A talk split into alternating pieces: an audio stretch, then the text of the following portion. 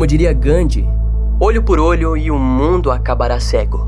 No compilado de hoje, vamos apresentar cinco situações onde os agressores receberam na mesma moeda. Situações essas inusitadas, injustas e brutais que garantiram ao agressor uma vingança por parte de suas vítimas.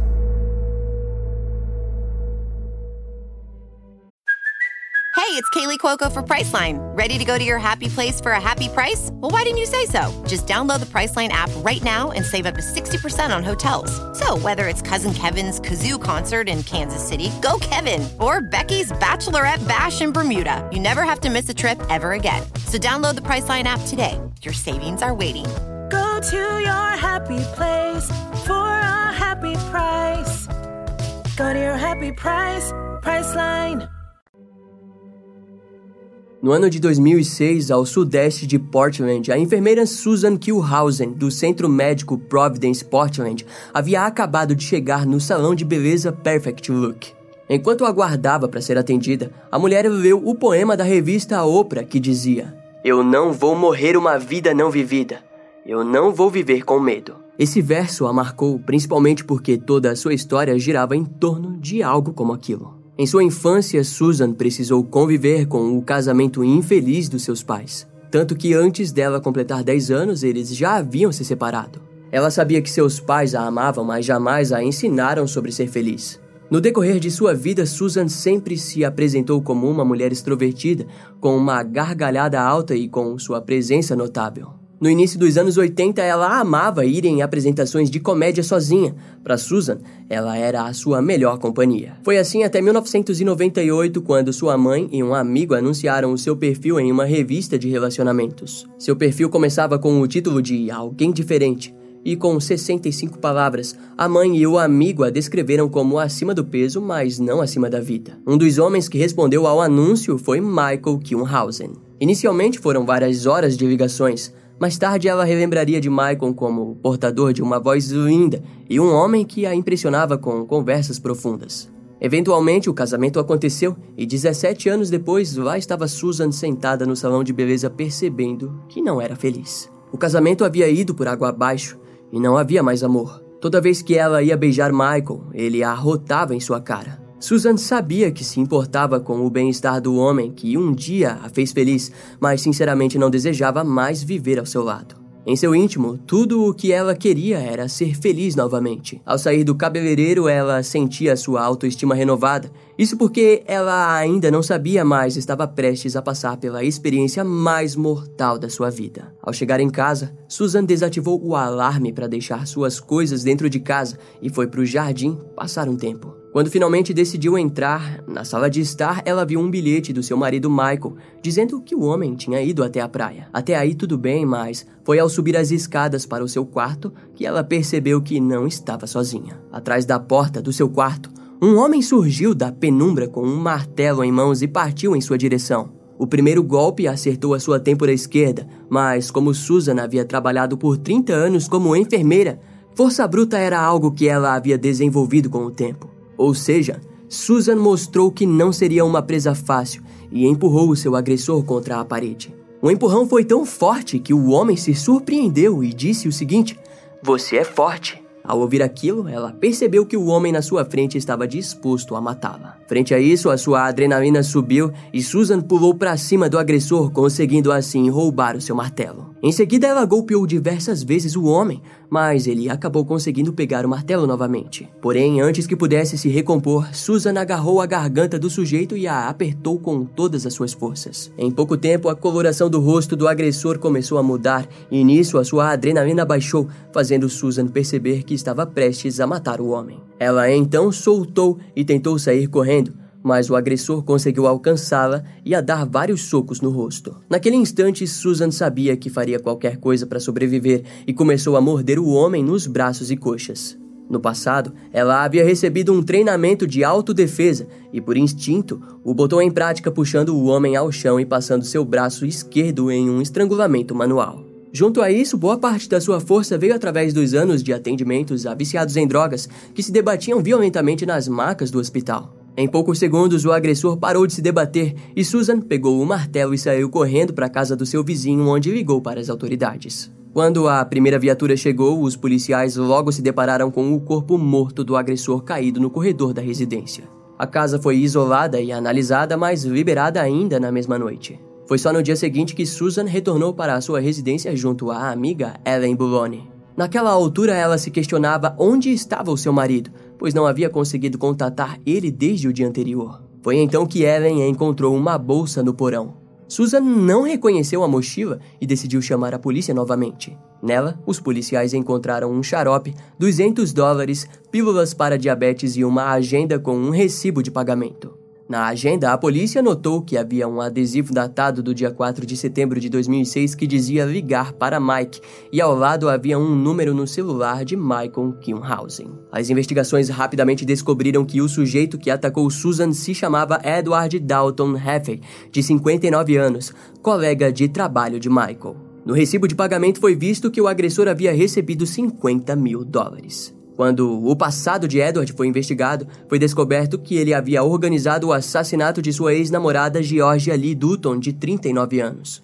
O corpo da mulher foi encontrado decomposto em março de 1994 dentro de um rio. Edward se declarou culpado pelo crime, ganhando nove anos de prisão na instituição correcional do leste de Oregon, até ser liberado no dia 3 de novembro de 2003. Pouco tempo depois, ele se mudou para Portland, onde conseguiu um emprego de faxineiro na locadora de vídeos adultos que Michael Kilhausen trabalhava. A história logo foi desvendada e Susan ficou no mínimo furiosa. Alguns dias depois, ela relatou em uma entrevista que, quando as autoridades informaram que ela havia matado Edward, a única coisa que ela pôde pensar foi na família do homem. Todo mundo tem alguém que os ama: filhos, uma esposa, uma mãe, um pai.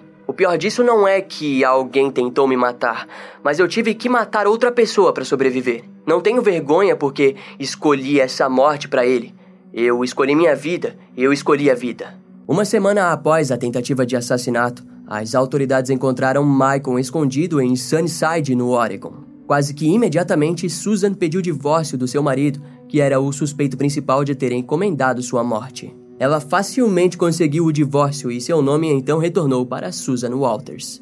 No dia 30 de agosto de 2007, Michael se declarou culpado de solicitar um assassinato de aluguel contra sua esposa. Sua sentença foi de sete anos de prisão. Após os eventos traumatizantes, Susan se mudou e passou a treinar com armas de fogo com medo de que Michael tentasse matá-la novamente ao ser livre. No entanto, três meses antes da liberdade, Michael acabou morrendo de câncer na prisão. Atualmente, Susan trabalha com programas de defesa pessoal e de vítimas ao lado das autoridades de Portland. Graças à sua colaboração, vários programas de defesa pessoal para mulheres funcionam a todo vapor na região onde ela mora. No ano de 2017, Susan Walters e o condado de Munomar criaram o Case Companion, um programa no site do condado dedicado a apoiar vítimas de toda a região. Naquela parte do site é possível acompanhar cada detalhe dos processos judiciais, o que agiliza o conhecimento da vítima quanto ao seu caso além de trazer detalhes sobre a liberação dos seus agressores. Uma antiga colega de Susan, chamada Paula Dare, disse que as enfermeiras sempre estiveram expostas à violência por parte dos homens no local de trabalho. Desse modo, elas haviam aprendido defesa pessoal para se protegerem disso. E foi exatamente esse treino e sua profissão que ajudaram Susan a lutar por sua vida.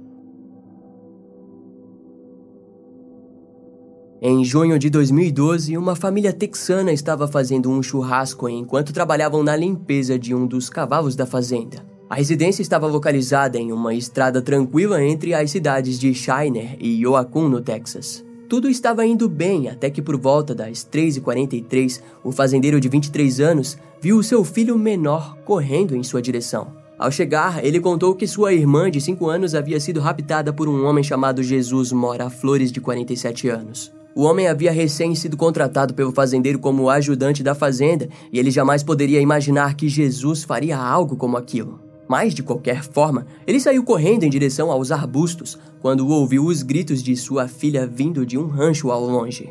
Exausto e recheado de adrenalina, o homem arrombou a porta do rancho e se deparou com Jesus e sua filha nus. Em meio à fúria, o fazendeiro puxou Jesus de cima de sua filha e começou a dar uma surra no pedófilo. A raiva foi tão grande que ele golpeou o rosto, pescoço e todo o corpo do agressor. Quando o homem percebeu o que havia feito, em desespero ele ligou para as autoridades. Ele vai morrer! gritou ao telefone. Quando a equipe de emergência chegou, eles se depararam com o corpo nu e sem vida de Jesus.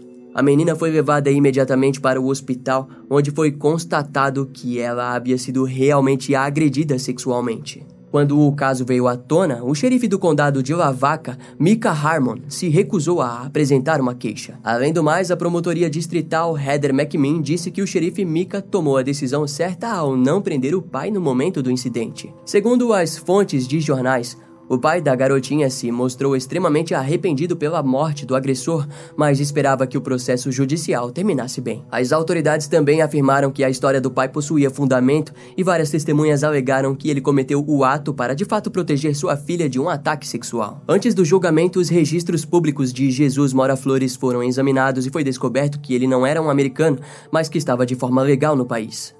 A origem do agressor é dita como mexicana, mas as autoridades americanas tiveram dificuldades em localizar a família do homem no México. O julgamento veio a acontecer no condado de Lavaca, onde o xerife Mika Harmon testemunhou ao dizer que o pai tinha o direito de defender sua filha. O júri então decidiu o caso como homicídio justificado e não apresentou nenhuma acusação contra o pai da criança. Conforme o próprio júri informou, no estado do Texas, a força letal é justificada em caso de agressão sexual. Após o resultado do julgamento, os moradores do condado de Lavaca apresentaram o apoio à família. Os jornais locais apresentaram a opinião pública, que disseram que o agressor fez por merecer. A pedido da família da vítima, os nomes dos membros envolvidos não foram divulgados como forma de proteção de identidade. Ao fim, a vítima de 5 anos demonstrou cicatrizes cicatrizes mentais do ocorrido, mas, segundo profissionais de saúde, ela possui chance total de se recuperar bem da tragédia.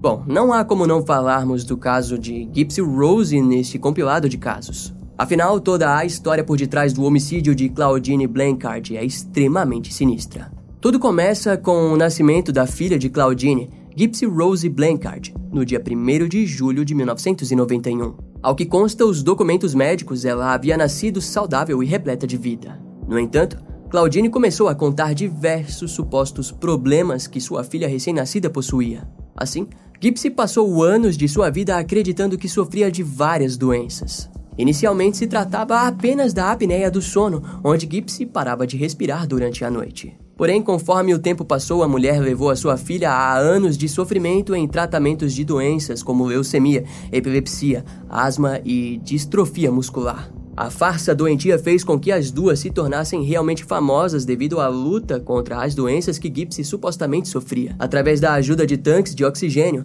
Gipsy era vista como uma criança que realmente precisava da ajuda do governo e das ONGs. Principalmente quando as duas perderam a sua casa devido ao furacão Katrina, que as fizeram ganhar uma nova residência através de arrecadações de doações. A nova casa contava com rampas para cadeiras de rodas e até mesmo uma jacuzzi foi inclusa. O número de coisas que Claudine e Gipsy receberam daria uma lista enorme. Para ter noção, elas chegaram a ganhar uma viagem para Walt Disney World. No entanto, essa farsa começou a cair por terra quando Gipsy entrou em sua fase de adolescência, onde ela percebeu que muitas vezes havia sido dopada para ir nos exames médicos. Além disso, descobriu que muitos exames eram fraudados. Em outras palavras, ela nunca havia nascido doente. Nesse período, alguns médicos já estavam suspeitando de que não era Gypsy Rose que estava doente, mas sim a sua mãe.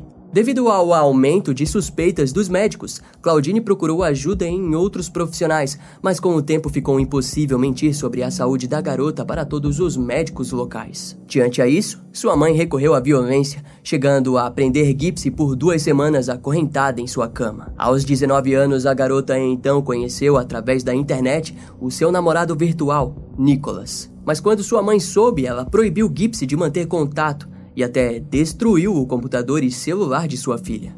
Porém, os dois jovens conseguiram dar um jeito nisso e mantiveram contato através de perfis falsos. A situação era tão ameaçadora e brutal que os dois decidiram que deveriam matar Claudine. Assim, na noite do dia 10 de junho de 2015, Gipsy deixou a porta aberta de sua casa para que Nicholas pudesse entrar na residência. Quando ela entrou no local, Nicholas foi direto para o quarto de sua sogra, onde a esfaqueou 17 vezes. Quatro dias depois, Gipsy postou em suas redes sociais a seguinte frase: Matei a porca gorda e violei sua filha.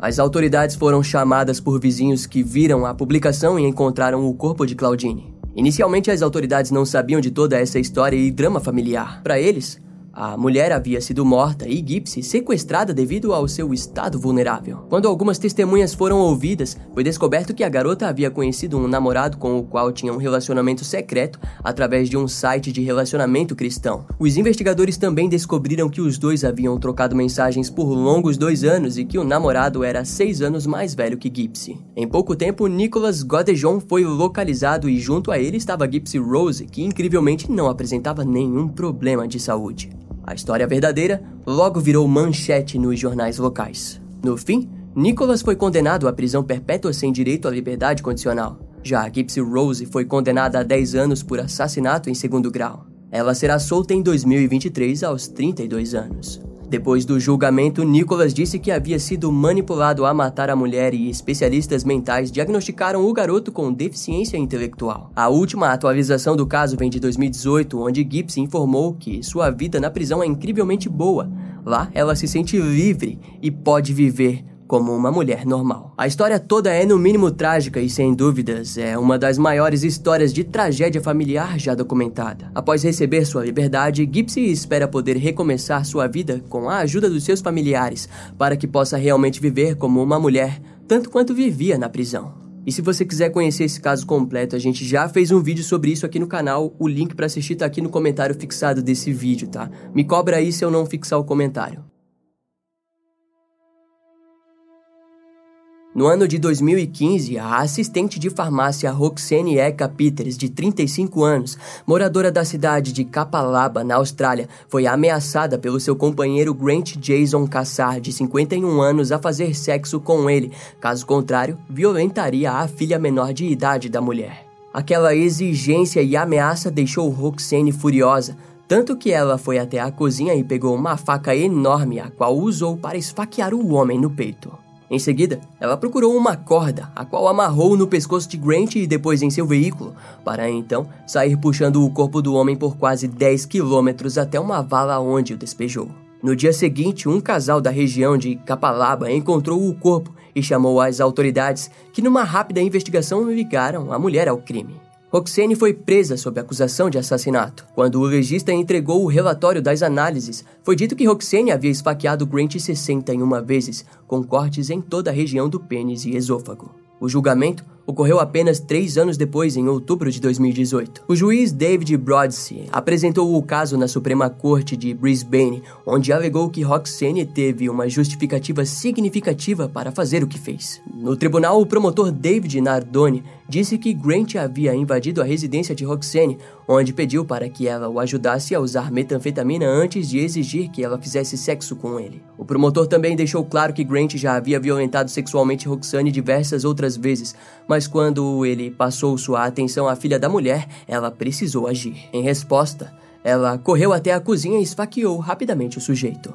Curiosamente, no julgamento é dito que, ao arrastar o corpo, Roxane chegou até mesmo a passar na frente da delegacia local. No fim, o juiz David Bodsey disse o seguinte: Eu aceito que o esfaqueamento ocorreu em circunstâncias em que você estava furiosa com o que o falecido havia feito com você e estava ameaçando fazer novamente. No entanto, você deveria ter pedido ajuda após o esfaqueamento e mostrado respeito pela dignidade humana de Grant Jason Cassar, em vez de descartar insensivelmente o corpo morto. Desse modo, a Suprema Corte de Brisbane condenou Roxane Eka Peters a nove anos de prisão por homicídio culposo e mais 18 meses por mover o cadáver do local da morte. Em junho de 2020, Roxane foi liberada incondicional a fim de recomeçar sua vida. Não será novidade se contarmos que existem dezenas de agentes do FBI que são considerados lendas na história da agência. Normalmente ouvimos falar de John Douglas ou de Robert Hasler, mas a verdade é que existem outros agentes tão brilhantes quanto eles. Hoje falaremos de Judson Ray, que trabalhou no caso dos meninos de Atlanta, onde Wayne Williams foi preso e responsabilizado pelos assassinatos em série. Contudo, precisamos voltar um pouco no tempo mais especificamente para fevereiro de 1982. Naquele mês, Judson trabalhava como agente especial do escritório regional de Atlanta, onde se apresentava como um agente de experiência valiosa na caça pelo assassino dos meninos de Atlanta. Para quem assistiu a série Mind Hunter da Netflix, na série Judson é representado pelo personagem Jim Burney, do ator Albert Jones. A série não explora muito do personagem, mas a verdade é que na época Judson estava profundamente conectado ao caso, o que lhe causava um enorme estresse e cansaço físico. E para piorar, o seu casamento estava tão difícil quanto as investigações. Sua esposa bebia muito e agia de maneira autodestrutiva. Diante ao estresse absoluto, Judson não poupou palavras e disse para sua esposa se decidir: ou ela procurava por ajuda, ou ele iria levar suas duas filhas consigo. Após aquilo, a sua esposa começou a de fato mudar, o que foi recebido com uma certa surpresa por Judson. Notei uma mudança repentina de personalidade. Ela parou de beber e começou a me paparicar. Pela primeira vez em 13 anos de casamento, ela acordou cedo para preparar o meu café da manhã. De repente, tornou-se tudo o que eu queria que fosse, disse Judson. No entanto, Judson sequer imaginava mais. Sua esposa havia contratado dois homens para matá-lo. Os homens o seguiram por dois dias, mas nunca encontravam uma brecha para completar o serviço. O principal motivo disso era de que Judson sempre andava com sua mão direita livre, ou seja, se fosse abordado, ele acabaria levando pelo menos um deles consigo. Diante a isso, os assassinos entraram em contato com a esposa dele e informaram a situação. A mulher então comprou uma caneca de café e deu de presente para Judson, dizendo que ele deveria sempre levá-la para o trabalho.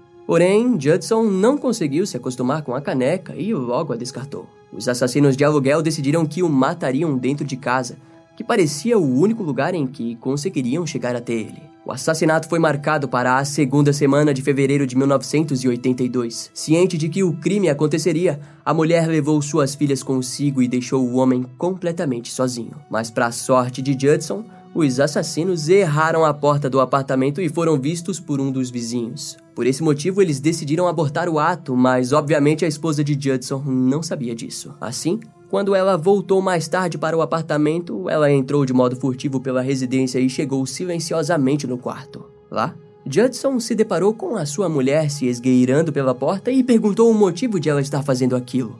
Devido ao susto, ela saiu correndo e se escondeu no banheiro. Judson não suspeitou do ocorrido, e como no dia seguinte lá estava ela o tratando bem depois de 13 anos de um casamento fracassado, ele acabou apenas ignorando a situação.